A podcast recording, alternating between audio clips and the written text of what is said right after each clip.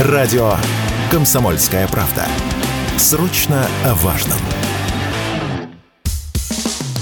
Что будет? Честный взгляд на 21 июля. За происходящим наблюдают Игорь Виттель и Иван Панкин.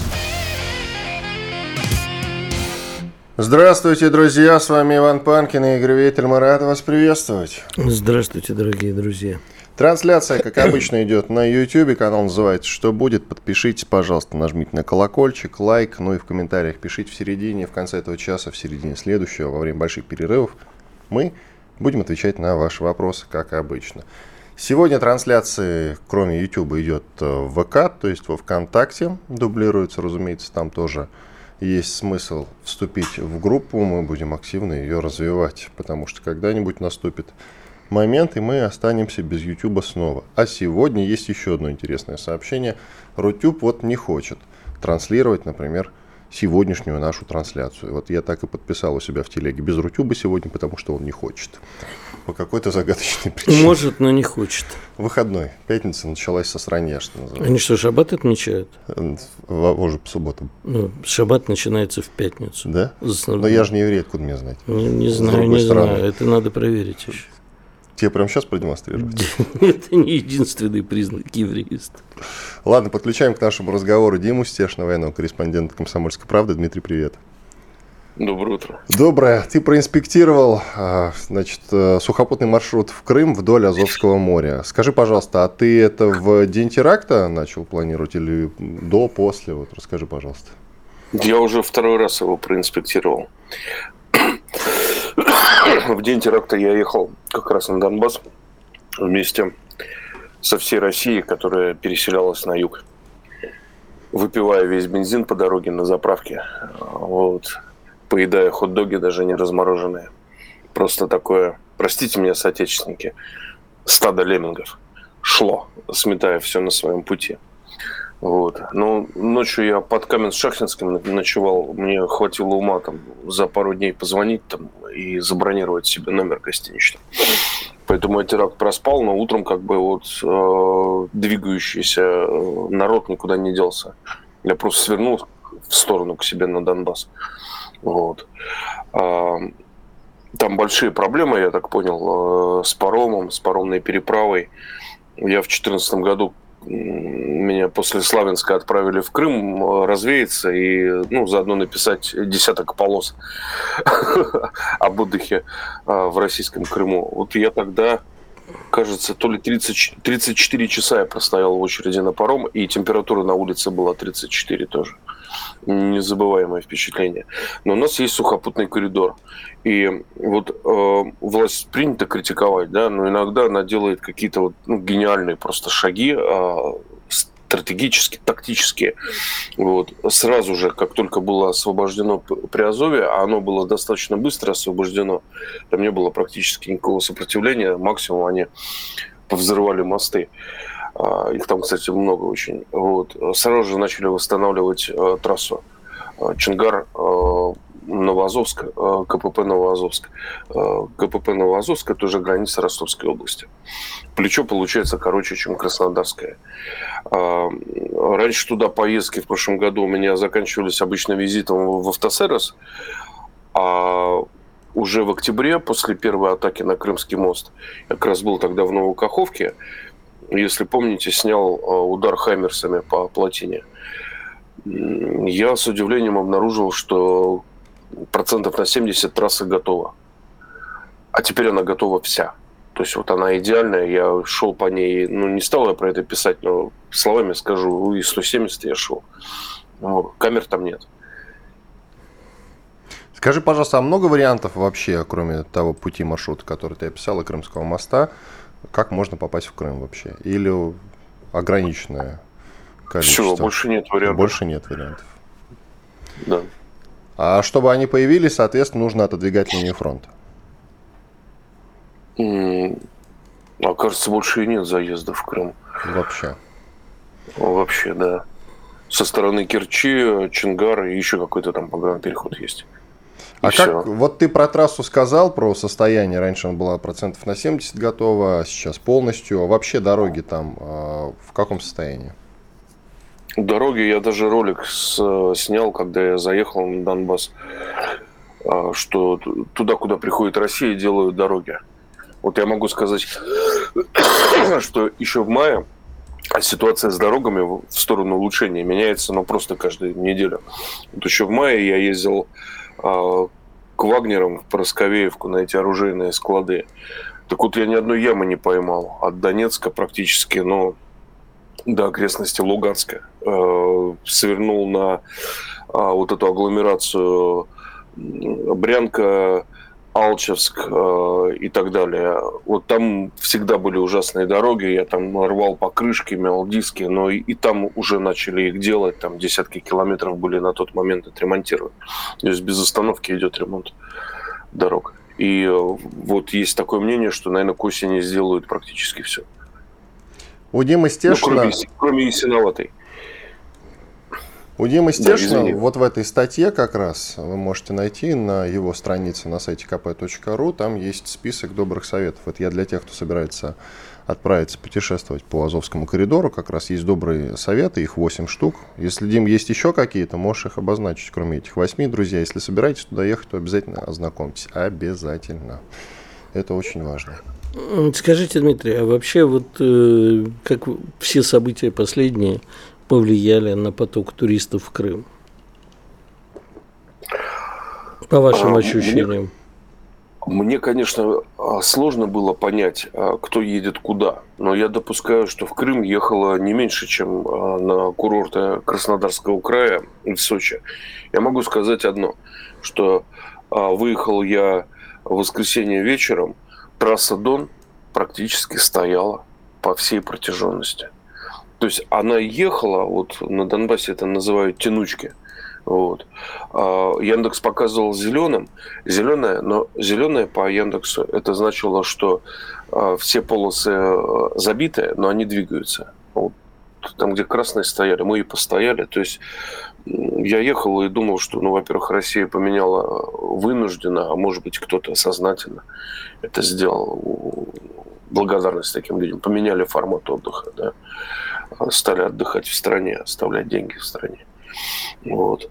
И э, когда закладывалась вот эта высокоскоростная магистраль, трасса Дон, по-видимому, не рассчитывали на такие потоки. Ее нужно было делать минимум восьмиполосной. Дим, еще такой вопрос. Как ты думаешь, вот ты про власть в том числе сказал, что иногда она какие-то делает э, гениальные стратегические шаги. А что касается Крымского моста, после второго уже теракта, э, задумается, сможет его обезопасить или все-таки снова не будет стопроцентной уверенности, что не произойдет какой-нибудь диверсии? Ты понимаешь, это бесконечная игра. А, появились э, танки, а, появились ручные гранатометы. А, на танках появилась динамическая защита активная. Появились, э, там, не знаю, птуры и там, тандемные боеприпасы, ну и так далее. То же самое с Крымским мостом. Невозможно его обезопасить полностью, как невозможно создать сейф, который не взламывается. Тут в другой плоскости лежит решение проблем. То есть нужно убирать вообще причину беспокойства для Крымского моста. Ну, понимаете, о чем я говорю. Государство Украины ты имеешь в виду? Совершенно верно. А поскольку Украина, она абсолютно не самостоятельна в своих действиях, то, наверное, надо решать э, с ее хозяевами, кукловодами. Э, секундочку. Как решать? Да-да. Я, у нас, у нас вечная дискуссия с Игорем Виттелем по этому поводу. Я, я, я могу боя, бояться сумасшедших. Вот. А, своими глазами а, видел, как, значит, а, блатной, это очень давно было, в 90-х, блатной молодой человек с маленькой бритвой в руках держал толпу, которая просто боялась к нему подойти. И в этой толпе еще там и милиция была с пистолетами, понимаешь? Вот они просто боялись к нему подойти. Так он себя э, вел. Э, Россия выбрала в этом конфликте, который был явный, и было понятно, что именно этим все закончится, выбрала путь цивилизованный через что и претерпевает. А, вот. нам, а нам надо быть сумасшедшим с бритвой в руке, перефразируя Арсения Тарковского. Я думаю, да. Угу. Других, других вариантов, к сожалению, вот в этом мире нам не оставили. А, уважаю только тех, кого боятся. Вот все. Мне кажется, это, это какие-то очевидные истины, я говорю. То есть, не, не, не, не, одно дело уважать, другое дело уважать сумасшедшего с бритвой в руке. Все-таки это другим словом называется. А тут ну, можно диску, дискутировать, а для меня а главное, чтобы не, не, не, не вторгались в зону наших интересов. А Украина, как минимум, это зона наших интересов, это наш братский народ, некогда братский, к сожалению. Спасибо. Как стать э, сумасшедшим и не сойти с ума? Дима Стешин, военный корреспондент «Комсомольской правды», был с нами, остался доволен. Сейчас сделаем небольшой двухминутный перерыв. Иван Панкин и Игорь Виттель. Дмитрий Гоблин-Пучков и Кузькину мать покажет, и что такое хорошо расскажет. И вообще, Дмитрий Юрьевич плохого не посоветует. Государь-император говорил, что у России два союзника, армия и флот. Ну, теперь военно-космические силы еще добавились. Долго работать, чтобы хотя бы наши дети зажили достойно. Вот это нормальный приоритет, да. Тяжкий труд, в результате которого, ну, существенные, так сказать, плоды. Каждый понедельник в 7 часов вечера по московскому времени слушайте программу Дмитрия Гоблина-Пучкова «Война и мир». Что будет? Честный взгляд на 21 июля. За происходящим наблюдают Игорь Виттель и Иван Панкин. Мы продолжаем. К нам присоединяется военный журналист Роман Спаньков. Ром, привет. Иван, приветствую. Здравствуйте. А, самая громкая новость, да ладно, ну не самая громкая, но громкая новость этой недели – подводим итоги так или иначе. Это, конечно, история со спортсменкой, выдающейся, надо сказать, обязательно надо добавлять, потому что это так, выдающейся исключительной спортсменкой Сенбаевой, которая объяснила максимально популярно, что дальше ей выгодно без офицерских погон. Ты, собственно, вот как-то так и говорил об этом у себя в телеграм-канале, кажется, который так и называется «Друзья Роман Спаньков», можете на него подписываться смело. Что ты думаешь обо всей этой истории э, с Эссенбаевой? Почему она и многие другие ведут себя именно так, а не иначе? Выбирают Европу, а не Родину? Ну, в случае с Инбаева это типичный такой коллаборационизм, пере, э, перебежка к более выгодным э, условиям проживания и труда. То есть это абсолютно не оправдывается ничем, я считаю, потому что опять-таки в случае с Синбаева это э, люди, которые были обласканы и деньгами, и вниманием, и различными регалиями, то что-то название майора получил, в частности. Э, поэтому ну, это просто свинство, безобразие, ну а дальше идут уже эпитеты э, совсем некрасивые. Ничем абсолютно, на мой взгляд, это не оправдывается. А с чем это связано, вот этот выбор? У тебя есть ответ на этот вопрос, а? Почему?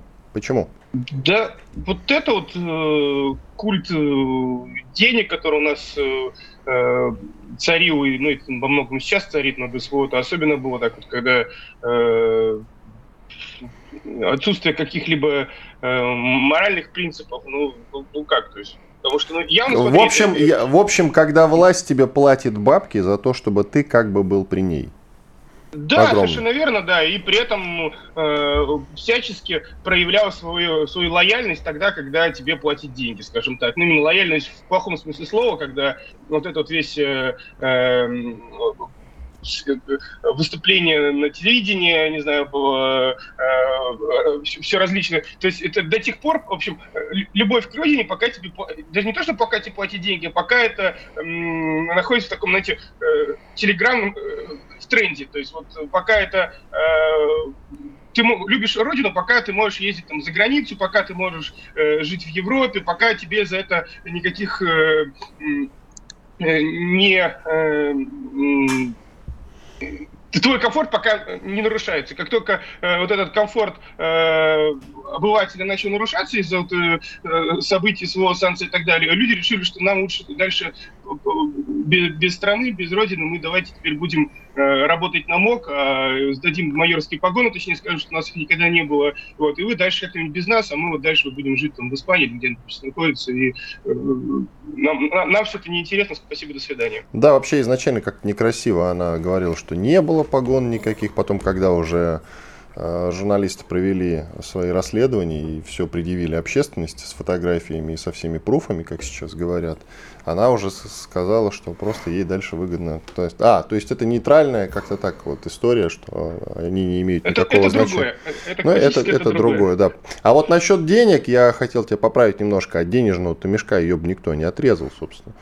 Бабки а... по-прежнему платятся всем всем известным людям, кто готов проявлять э, условную лояльность на камеру.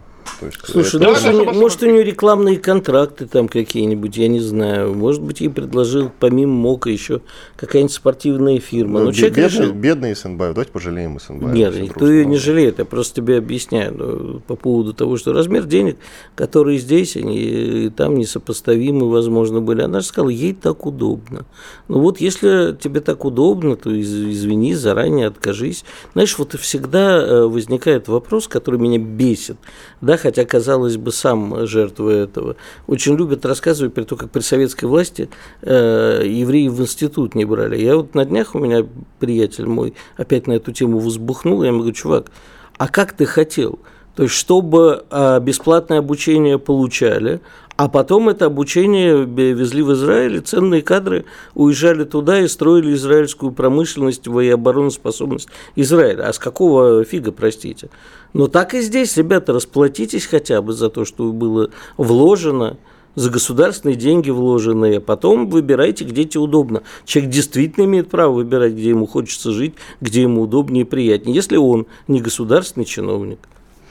Ром, ну и по поводу всей этой истории вокруг зерновой. Как ты считаешь, будут развиваться события? Мы будем бить по кораблям, продолжаем эту тему, потому что она самая громкая на этой неделе. Да, ты знаешь, Или будем все-таки бить говоря... по портам? Я воспрял духом, потому что я был скептиком до последнего, не верил, что мы из зерновой сделки выйдем. Ну, э, э, ошибся, к счастью. А ты читай мой телеграм-канал и, собственно, там все расписано. Вся я, истина, я, вся, вся я, я предсказал, там. вот еще один сидит тоже скептик. Я, я, скоро, я скоро буду, как евангелист какой-нибудь Лука или Матфей, ходить за Иваном, записывать, а потом 10 предсказаний будем это, ролики делать, как с Жириновским. 10 предсказаний Панкина, которые сбылись. Я надеюсь, я не умру к тому моменту. Это никто не знает.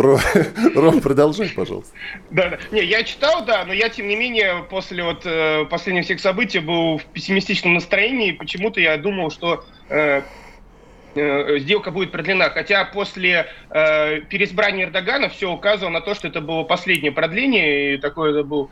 Э, но, тем не менее, когда как-то вот до последнего наши молчали, и после вот уже прилетов только по Крымскому мосту и э, атаки со стороны Змеиного беспилотниками, только вот уже решительно прям сказали, все, хватит, и сразу же к, э, в качестве подтверждения начали вносить портовую инфраструктуру. По поводу кораблей, я думаю, что э, все-таки если попытаются прорваться туда вот так вот, но это уж совсем будет такой наглый, то попробуют просто перехватить их своими нашими военно-морским флотом. Э, ну, опять же, то есть э, я просто думаю, что ни один вменяемый э, собственник корабль э, в Одесский порт не пошлет, особенно после того, как третий день подряд его, третью ночь подряд его утюжит.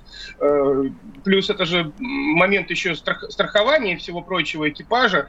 Э, ну, опять же, если вдруг э, там, западная коалиция каким-то образом найдет смертника, туда его отправит, то просто перехватит его. Поэтому я думаю, что прям для, для эффектных кадров подрывов и затопления мы э, на данном этапе вряд ли дойдем. Но я думаю, что, учитывая, что все вокруг уже сказали, что корабли мы туда отправлять не будем, потому что это рискованно. Э, я думаю, что все, на зерновой сделке все-таки можно поставить крест. Но и Украина, в свою очередь, э, заявила о том, что будет бить по российским кораблям, между прочим. А от Министерства обороны Украины прозвучало. Да, согласен, естественно. Но у нас основной грузопоток идет через Новороссийск, если я не ошибаюсь. Поэтому заявить-то они могут, чем они это будут реализовывать. Понятно, что они там э, дронами подводными какую-то подводную войну могут устроить, но мне кажется, все равно э, ну, судно пойдет под нейтральным флагом под каким-нибудь или, там, странам э, третьей страны, которая не вовлечена. И как подрыв такой страны, э, такого корабля, допустим, затопление частичное затопление, потом Украина будет кричать, что под этим флагом везли на самом деле для России не контейнеры из Китая, а вооружение, но это совсем как история будет некрасиво вырисовываться. Поэтому я сомневаюсь, что они на такое э, дернутся. И, конечно, может быть провокация с, с помощью западных разведок, когда будет известно, что это корабль везет какую-то часть вооружения для нас, там, комплектующие или там параллельный импорт для вооружения. Ну, мне кажется, это уже совсем такая история неинтересная, не несерьезная. Но согласись, вооружение это сейчас у них для этого будут. И, во-первых, им Франция поставит скальпы. Это то же самое, что Шторм Shadow ракеты, только более модифицированные, на 350 км они бьют. Далее разгоняется, по-моему, информационный фон вокруг истребителей, чтобы не подсказывать, что истребители им дадут раньше, чем до Нового года, хотя до этого ходили разговоры, что все-таки после. А тут вот Белый дом заявил, что до Нового года появятся у них истребители. То есть у них будут ресурсы, чтобы атаковать нас. Э, да, конечно, будут, э, но опять же, я думаю, что с помощью этого выражения им гораздо будет интереснее атаковать именно военную инфраструктуру. Э, плюс, опять же, НАТО, она очень так осторожно пока что, понятно, что в будущем даст добро, но пока что очень осторожно и более, скорее нет, чем да, дает добро на атаки по старым территориям, как они это называют, то есть в границах до 91 года. То есть если по Крыму еще, там, да даже по Крыму пока что натовское вооружение не било, вот, хотя последний удар по Крыму, я считаю, что это было все-таки натовским вооружением, но пока вроде как сошлись на том, что это украинское вот РК «Гром» ударило. Поэтому, э, чтобы с натовским вооружением они били по портовой нашей инфраструктуре, Э, где, опять же, повторюсь, могут находиться э, гражданские суда. Э, я думаю, что пока что на это они не пойдут. То есть в будущем понятно, что война на э, эскалации идет все дальше и дальше. Мы видим, наверное, все что угодно, в том числе и э, польский экспедиционный корпус у себя на границах. Вот. Но пока что это э, навским вооружением бить им э, не, не дают. То есть пока используют только по новым территориям и по армейским подразделениям. А что ты вообще думаешь насчет, сам уже заговорил, по поводу вот этого польско-украинского соития приближающегося? А кто кого будет Я... в этом соите? Угадай с трех раз. Явно не Украина. У нас минута. Все, дай Роме сказать. Э, Иван, я думаю, что если мы будем э, как минимум не укрепляться а в данном, э, продолжать войну в данном, с данной интенсивности, с данной результативностью, то польский корпус будет в момент нашего максимального ослабления, может быть даже и турецкий. Вот. Если мы начнем укрепляться и весы начнут складываться, перевешиваться на нашу сторону, ну, они просто выберут наиболее максимально удобный момент, чтобы максимально много отхватить. То есть я думаю, что э, наши войска во Львове нам, ну, мы не увидим, к сожалению. Я опять-таки буду пессимистом, надеюсь, ошибусь. Э, просто в момент, в какой-то момент зайдут э, миротворцы или корпуса и так далее, под, под разными предлогами будет описано, но э, нам далеко продвинуться нам не дадут. А если мы начнем слабеть, то значит просто нас будут добивать. Вот Спасибо. Роман Спаньков, военный журналист. Можете подписаться на его телеграм-канал, который так и называется. Роман Спаньков. Был здесь с нами, остался доволен. Уходим на большой перерыв. Они видят, что происходит, знают, как на это реагировать и готовы рассказать вам, что будет. Красной линией нашего рассуждения сегодняшнего будет заморозка или все же активация. То есть к чему приведут дальнейшие события. Я придерживаюсь точки зрения, что Запад перестал контролировать Украину, она вырвалась из рук. Они это действительно начинают понимать, что эту бешеную собаку уже не удержишь. Заморозки не будет, потому что на самом деле ее никто не хочет. Ни Вашингтон, ни Варшава, ни Киев, ни тем более Москва. Начинайте день в правильной компании. С понедельника по пятницу в 8 утра по московскому времени слушайте Игоря Виттеля и Ивана Панкина в программе «Что будет?» Честный взгляд на происходящее вокруг. Что будет? Честный взгляд на 21 июля. За происходящим наблюдают Игорь Виттель и Иван Панкин. Мы продолжаем наш эфир Иван Панкин и Игорь Виттель. Ну а к нам присоединяется Алексей Подберезкин, директор Центра военно-политических исследований, профессор МГИМО. Алексей Иванович, здрасте. Доброе утро. А, контрнаступление все никак не выдохнется, Алексей Иванович, никак не выдохнется. Я не подкалываю вас, сразу говорю, но вы предсказывали, что близок уже конец ВСУ, близок. Это мы с вами говорили об этом в марте, потом в апреле, потом в мае. Давайте вернемся к этому разговору. Давайте, все зависит от того, как э, быстро э, будут бросаться резервы э, и как быстро они будут уничтожаться. Все зависит, на самом деле, не только от нас. Как и любая военная деятельность, она зависит от, как минимум от двух сторон. От одной противника. Вот в данном случае противник где-то в середине, наверное, июня стал э, сбавлять темпы наступления, потому что, причем резко стал сбавлять темпы наступления, потому что бронетанковые накопленные резервы стали стремительно исчезать, таять, э, ломаться, уничтожаться, э, ну и прочее, прочее. Поэтому перешли к другой тактике, медленного выдавливания за счет живой силы. В настоящее время, в итоге, в настоящее время, ну, примерно, я могу сказать здесь без потому что никто точно ответить не может, даже, я думаю, наше разведуправление. Э, основные силы э, выдохлись, действительно вымотанные, а в резерве осталось, ну, наверное, две бронетанковые бригады и 5-7 моторизированных бригад с ограниченным количеством бронетехники. Вот, собственно, и все, некуда выдыхаться больше. Их держат про запас – а остальные э, резервы, они были уничтожены в Бахмуте и после Бахмута вот, в результате контрнаступа. Поэтому, если сейчас украинская сторона решит, ВСУ решит, что нужно какие-то решительные действия, бросит туда оставшиеся резервы, ну, то, что я сказал, эти 8-9 бригад э, моторизированных и танковых, ну, и то, что отправили на переформирование, кстати, тоже – вот если они все это бросят, это и будет достаточно быстрой развязкой. Если нет, если они будут держать их про запас, потому что на некоторых направлениях для них дела складываются, в общем, угрожающе, э, в частности, на северном фланге под Харьковом, там, возможно, крупные неприятности для них, то они держат на тот случай, чтобы в конце концов заткнуть дыру. Не для наступления, а заткнуть дыру в случае, если где-то будет прорыв.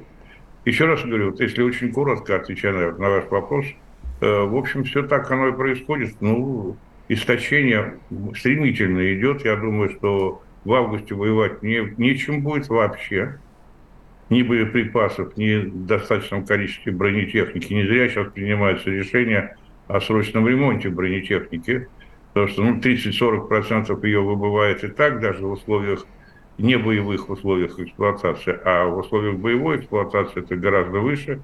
Техника стремительно портится, уходит, уничтожается. Личный состав тает, очень много, очень большие потери. Ну, по сути дела, усиленный батальон каждый день исчезает. Легко почитать, что там за 3-4 недели до середины августа. Э, если все будет продолжаться так, с такой же интенсивностью, это все тоже исчезнет. Поэтому э, к середине августа просто воевать будет нечем. Боеприпасы тоже на исходе. Я думаю, недели-две максимум осталось. Э, то, что им пообещали новые боеприпасы, нет хорошей жизни, в том числе вот эти кассетные. кассеты. Да, ну, повторяю еще раз, нет хорошей жизни. Это Байден сам это откровенно признал, но на самом деле так оно и есть. Но ведь и кассетных боеприпасов не так много, да, поэтому э, в любом случае вот выдох будет. Значит, что они будут делать дальше, большой вопрос. Сейчас, значит, говорят либо о консультациях, которые могут привести к созданию какой-то зоны замерения, по примеру, там, Северной, Южной Кореи. Хотя я видел эту зону, конечно, на Украине такой протяженностью линии фронта и с таким рельефом местности этого не создашь. Ну, условно говоря, предположим, можно при желании договориться о замораживании конфликта, да, хотя я, честно сказать, э, убежден, что нам это категорически не нужно. А, но э, опять же остается открытым вопрос. Ну, мало ли какие у нас планы, а есть ли для этого чем все эти планы реализовывать? Я имею в виду украинскую сторону. У нас-то есть, у нас, э, как мы говорим сейчас, кратно растет, но не просто кратно. А по некоторым направлениям и в десятки раз продукция производится. Но у Украины-то нет ВПК, своего не осталось. Его уничтожили сначала сами украинцы, потом в результате военных действий. Поэтому, собственно, ВПК как такового не осталось. Те как небольшие цеха и работающие, которые есть, они ну, может быть, для ремонта еще и пригодятся, но для производства новой техники категорически нет, не годятся. Поэтому откуда все? Новыми поставками это все не обеспечишь. Даже в благоприятных условиях поставки западной техники обеспечивали там 20%, ну 25% максимум потребностей. Сейчас этого нет. Поэтому вопрос остается открытым. А чем украинская армия может воевать в середине, грубо говоря, августа? Хорошо, Алексей Иванович, смотрите, вот, допустим, в середине августа им нечем будет воевать, кроме палок и автоматов, а патроны всегда найдутся. А каким вы видите дальнейшее развитие событий? Это сразу капитуляция киевского режима? Я что-то в это не особенно верю. Но как будут развиваться события, по-вашему? Ну, во-первых, вот сначала первой части вашего вопроса, патроны найдутся. Да и патронов-то не хватает. И стволов для а, автоматов не хватает. Хорошие автоматы служили подольше. Сейчас там не самые лучшие автоматы, служат они меньше времени, начинают клинить. И, да и боеприпасов, на самом деле, патронов тоже не так много. Поэтому все истощилось, даже шансовые инструменты, тот уже в дефиците.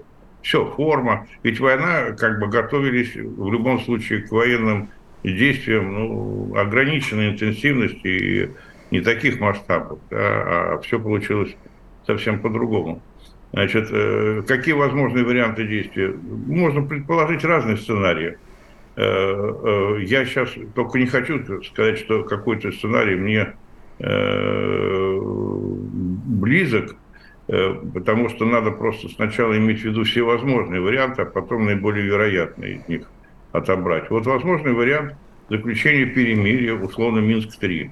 Возможный вариант какой-то просто паузы, Э, без переговоров, ну, назовем ее гуманитарной паузой. Возможно, э, вариант замороженного конфликта, в конце концов, есть там, у нас в мире сейчас государств там больше 20, меньше 30, но больше 20 точно, где замороженный конфликт э, сохраняется. Да, там Кипр, тот же самый Приднестровье, да много чего. Вот, поэтому здесь вот такие варианты возможны. Возможно, вариант наш интенсификации действий, когда нами э, накопленные резервы э, бросаются бросаются ну, там, для решительных достижения решительных целей. Я лично считаю, что это, и, наверное, в нашей стране это наиболее ожидаемый вариант, который пользуется максимальной поддержкой, потому что вот это не то э, тяжелые, так сказать, оборонительные э, бои, они, ну, понятно, они психологически людей выматывают и ждут, конечно, каких-то более заметных результатов, потому что вот эти ежедневные там потери э, в масштабах батальонов, даже усиленного батальона на линии фронта, это огромные потери, огромная интенсивность, тяжелые бои, но при всем при том уже к ним как бы, ну, свыклись с ними, да, ждут чего-то более радикального. А, да, извините, теоретически возможно множество других вариантов. Там некоторые эксперты вдруг начинают говорить о применении тактического ядерного оружия. Я, кстати, в этом э, ничего такого особенного не вижу. То есть, если вы возьмете учебник, у меня здесь лежит перед глазами наш советский учебник для командиров, причем, кстати, не такой уж старый, 70-х годов, называется он «История войны военного искусства». Я могу прочитать. А автор кто? Вы... Автора назовите. Там сборник, там, по-моему, там да, коллектив там, авторов. Там огромное количество угу. офицеров, но как бы под ответственную редакцию маршала Баграмяна. Он был рекомендован в качестве официального учебника для э, старшего комсостава, для майоров, там, условно говоря, и выше, да, для во... слушателей военных академий. Ну вот там, если хотите, могу прочитать, у нас просто, боюсь, времени нет, но смысл такой, поверьте на слово. Э, значит, возможно, ведение боевых действий рассматривается с применением тактического ядерного оружия как норма вот потом у нас произошло следующее. К концу 70-х годов эта норма переросла в э, такое благожелательное э, пожелание не использовать, а потом в отрицание. Вот мол, злодеи были, которые все это считали нормой, а ядерной войны быть не может, и использоваться она никак не может. Вот появился этот термин, так сказать, э, э, стратегическое сдерживание, которое предполагает неиспользование ядерного оружия. Именно его сейчас Соединенные Штаты используют, то есть в рамках этой стратегии можно использовать любое оружие, но не ядерное. Да? Вот. А кто сказал, что мы не можем использовать? Если мы в 70-е годы нашу армию готовили для того, чтобы она действовала в условиях ядерного конфликта. То есть теоретически возможен этот вариант, и не зря мы э, накопили достаточное количество тактического ядерного оружия, и почему нет? Вот я, например, э, отнюдь не пропагандирую эти действия, но в том алгоритме, который нам навязали, когда против нас Запад использует весь свой потенциал, а мы э, даже ВПК-то наш справился, надо сказать честно. Вот это, на удивление всем, наш оборонно-промышленный комплекс... Алексей Иванович, давайте паузу сделаем. Оставайтесь с нами. Алексей Подберезкин в эфире. Что будет? Честный взгляд на происходящее вокруг. Все программы «Радио Комсомольская правда» вы можете найти на Яндекс Музыке. Ищите раздел вашей любимой передачи и подписывайтесь, чтобы не пропустить новый выпуск. Радио КП на Яндекс Музыке. Это удобно, просто и всегда интересно. Что будет? Честный взгляд на 21 июля. За происходящим наблюдают Игорь Виттель и Иван Панкин. Ну что ж, действительно наблюдаем. Я Игорь Виттель, Иван Панкин. А с нами Алексей Иванович Подберезкин, директор Центра военно-политических исследований, профессор МГИМО. Алексей Иванович, продолжая тему тактического ядерного оружия, вы с нами? Да, да, конечно. Так вот вопрос такой. Э, обычно люди, на, когда уже начинаешь им говорить, но все равно рано или поздно придется, говорят, тогда от нас отвернется весь наш глобальный юг, все наши партнеры, которые сейчас э, существуют. Россия окажется в полной экономической блокаде. Что бы вы им могли ответить? Ну и нам, соответственно. Знаете, надо меньше всего э, думать в политике, и тем более в военной политике, о том, кто там чего скажет и кто чего подумает. Если на это ориентироваться, то лучше вообще э, нет, не воевать. Нет, нет, нет, нет, не скажет и подумает, а заблокирует. Это, в общем-то, достаточно реалистичный вариант. Я уж сейчас не говорю об ответчике возможной. Я не думаю, что кто-то что-то будет блокировать, э, если говорить о реальной политике. И что нам интересно, они могут заблокировать? Что э, вторичный, так сказать, экспорт хоть закроют, да, Киргизии там или... Почему? Китай э, перестанет покупать наши энергоносители, например. Вы понимаете, в чем дело? У нас экономика достаточно, вот если прямо говорить, да, сейчас две тенденции – существует. Глобализация, ориентация в том числе и на внешнюю торговлю, и э, автаркия. Вот победит в конце концов то государство, не только я э, говорю о России, а вообще в мире, которое сможет максимально изменить пропорции в пользу автаркии максимально развивать собственные вещи. Вот если бы вы спросили меня раньше, я говорил об этом и 20, и 30 лет назад, я бы вообще экспорт энергоносителей прикрыл. Потому что мы э, придумали для себя халяву, э, которая, кстати сказать, кормит уйму э, э, э, олигархов, э, такую как экспорт энергоносителей наших, э, нашего сырья. Ну, у нас 50% добываемых углеводородов идет на экспорт. И за счет во многом этого закрываются неумелые управление, но самое главное, не развивается обрабатывающая промышленность, гниет постепенно наука, образование. То есть ну да, все проблемы, все, э, все неэффективные решения компенсируются вот этими халявными деньгами. Вот если закрыть этот экспорт и сказать, ребята, вот бензин, который у нас дорожает все время, он идет на внутренний рынок. Газ, которым далеко не все наши деревни пользуются, он должен идти на внутренний рынок. А вы хотите зарабатывать какие-то деньги, зарабатывайте от продукции высокой переработки. То же самое э, продукция нефтехимии, перерабатывайте более глубокие вещи и экспортируйте кому это надо. Вот и все.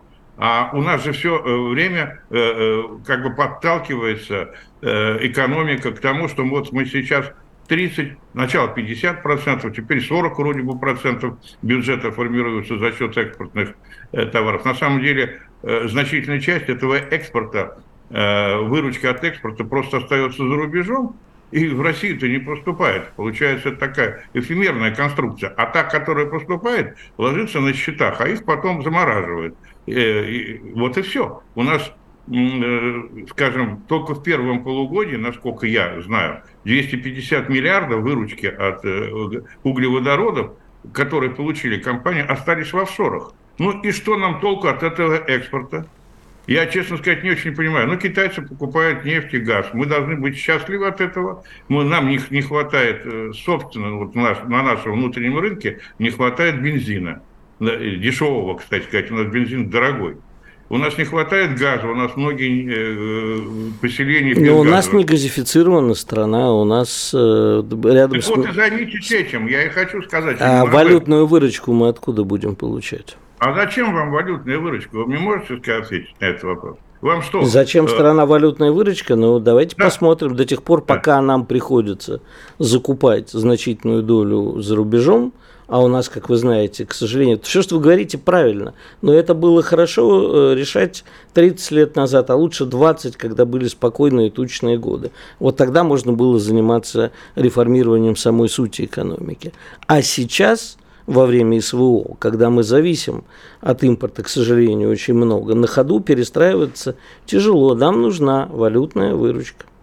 Но чем больше у вас будет валютной выручки, тем больше вы будете от нее зависеть, и тем меньше вы будете развивать свою обрабатывающую промышленность. Нет, просто эта выручка должна э, направляться на перестройку нашей экономики она не направляется в основной своей массе, она остается в офшорах. И это неправильно. Если тут это я с вами правильно. не... Это неправильно, это нужно прекращать. по-другому быть не может. Если у вас человек продает э, углеводороды и зарабатывает на этом деньги, вот, а почему сейчас у нас Центробанк до сих пор перестал контролировать экспортную выручку? Ну, опять, ведь в свое время прикрыли, у нас доллар был нормальный год назад. Почему? Именно поэтому. А сейчас опять открыли эти ворота, доллар подскочил. И сидит Набиулина, задача которой главная и единственная – это стабилизировать рубль, и гордо заявляет о том, что рубль у нас с 60 до 100 рублей, э, э, доллар с 60 до 100 рублей подскочил, да, и это, мол, это очень хорошо, да. Что здесь хорошего? Это хорошо для экспортеров, пусть говорит честно. Это хорошо для тех, кто оставляет экспортную выручку за рубежом. Вот, извините, вот такая э, извращенная логика – она и господствует. Нам не нужна валютная выручка, мы практически э, способны производить все сами, если хотим. Да, мы попали в эту дыру, э, когда мы стали зависимы, причем сознательно стали зависимы. Теперь мы эту ситуацию исправляем. У нас есть некоторые направления уже э, экономики, которые полностью освободились от э, экспортной зависимости. Ну, например? Ну, например, а как вы думаете, у нас вооружение производится э, за счет чего?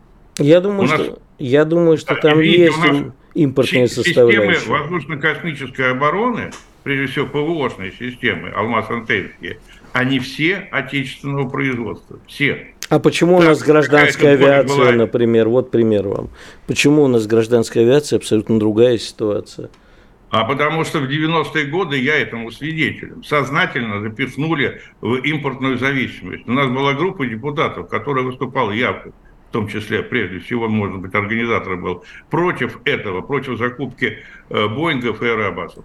Так вот, закупили это тысячу, и нас подвесили за одно место, а свои прикрыли самолеты. Сейчас мы умело, через 30 лет похватились, начинаем воспроизводить. А кто нам мешал это делать раньше. Да и сейчас тоже мы можем любые самолеты производить сами, любые. Да, это будет трудно, а все самостоятельно трудно. Дело Покупать не в трудно, прямо. дело в сроках. Вот смотрите, э, Китай, например, э, который нам пример во многом, и который мог, например, в автомобильном строении сделать огромный рывок вперед. А ведь еще там 10 лет назад мы смеялись над китайскими машинами, называли их ведрами а сейчас большой рывок. Так вот, у них с авиацией тоже не особо получилось с гражданской. Есть, конечно, проекты, в отличие от нас, серьезные, но тоже массово не производятся. Может быть, есть э, сферы, в которых мы не можем?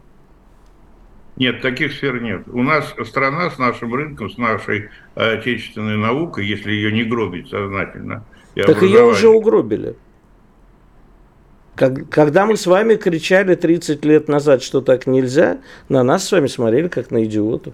Ну вот, э, к сожалению, послушайте, ну я вот заканчивал Московский авиационный институт, я приходил туда недавно и вижу, что там преподают те же преподаватели, которые преподавали мне. Им глубоко за 90 лет и продолжают преподавать.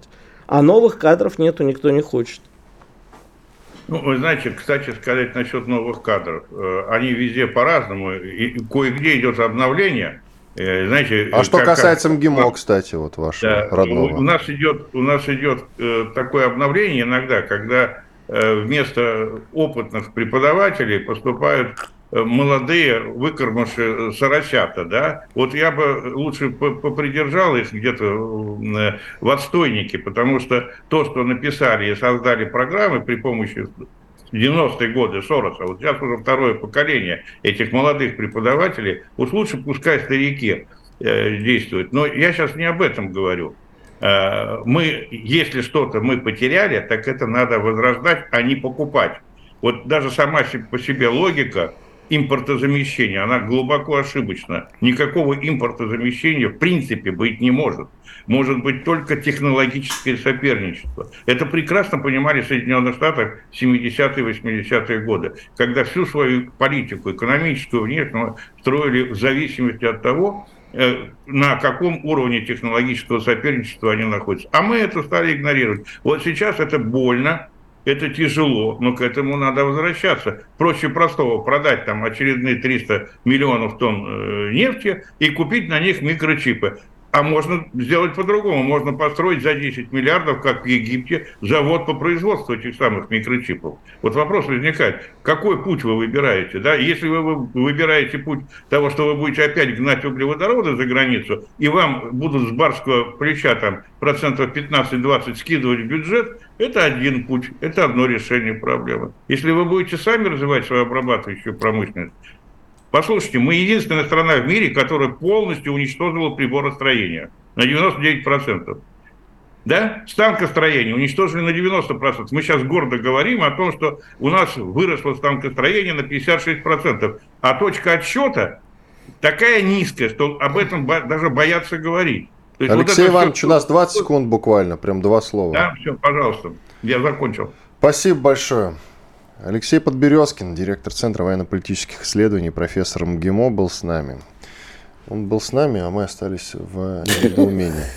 А мы остались с носом. В недоумении и с носом в том числе, да. Спасибо большое, Алексей Ивановичу. Бодрит. Уходим на большой перерыв. Что будет? Честный взгляд на происходящее вокруг.